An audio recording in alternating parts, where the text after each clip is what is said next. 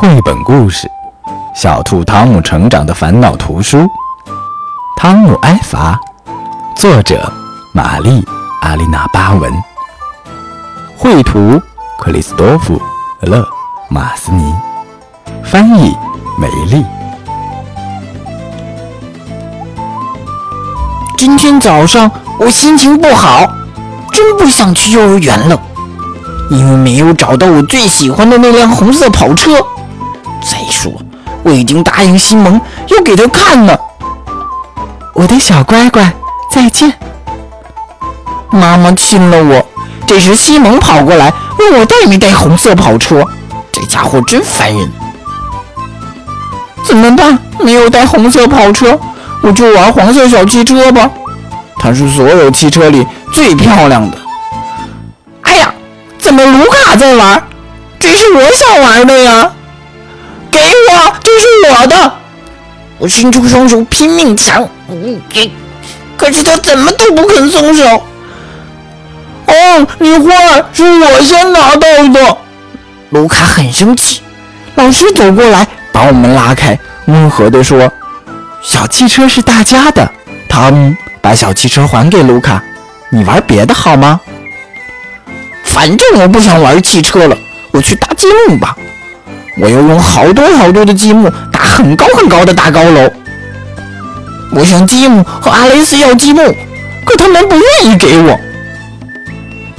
看呐，你们搭的大楼太难看了！哼！我一脚踹过去，哗啦一下，大楼倒了。真好玩。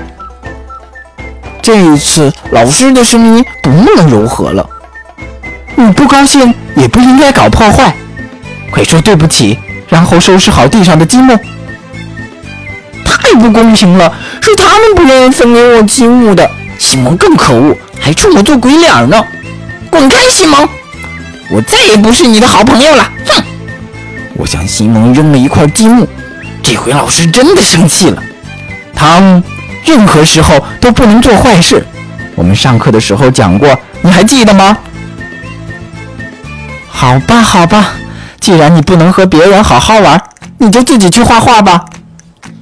老师真坏，我再也不喜欢他了。再说，现在我也不想画画。你干什么呢？嗯，一个人待着真没意思。看起来别人还玩的挺高兴，我可不愿意这样待一整天。我的眼睛有点发涩了。嗯，下午放学时，爸爸来接我。老师告诉他我挨罚了，现在我真想快点回家吃点心。爸爸会跟老师一样批评我吗？爸爸没有生气。我告诉他挨罚一点都不好玩。是的，汤姆，挨罚不好玩，但老师做的对，他想让你知道你违反了幼儿园的规则。大家生活在一起，要遵守各种规则，有些事情可以做。有些事情不可以做。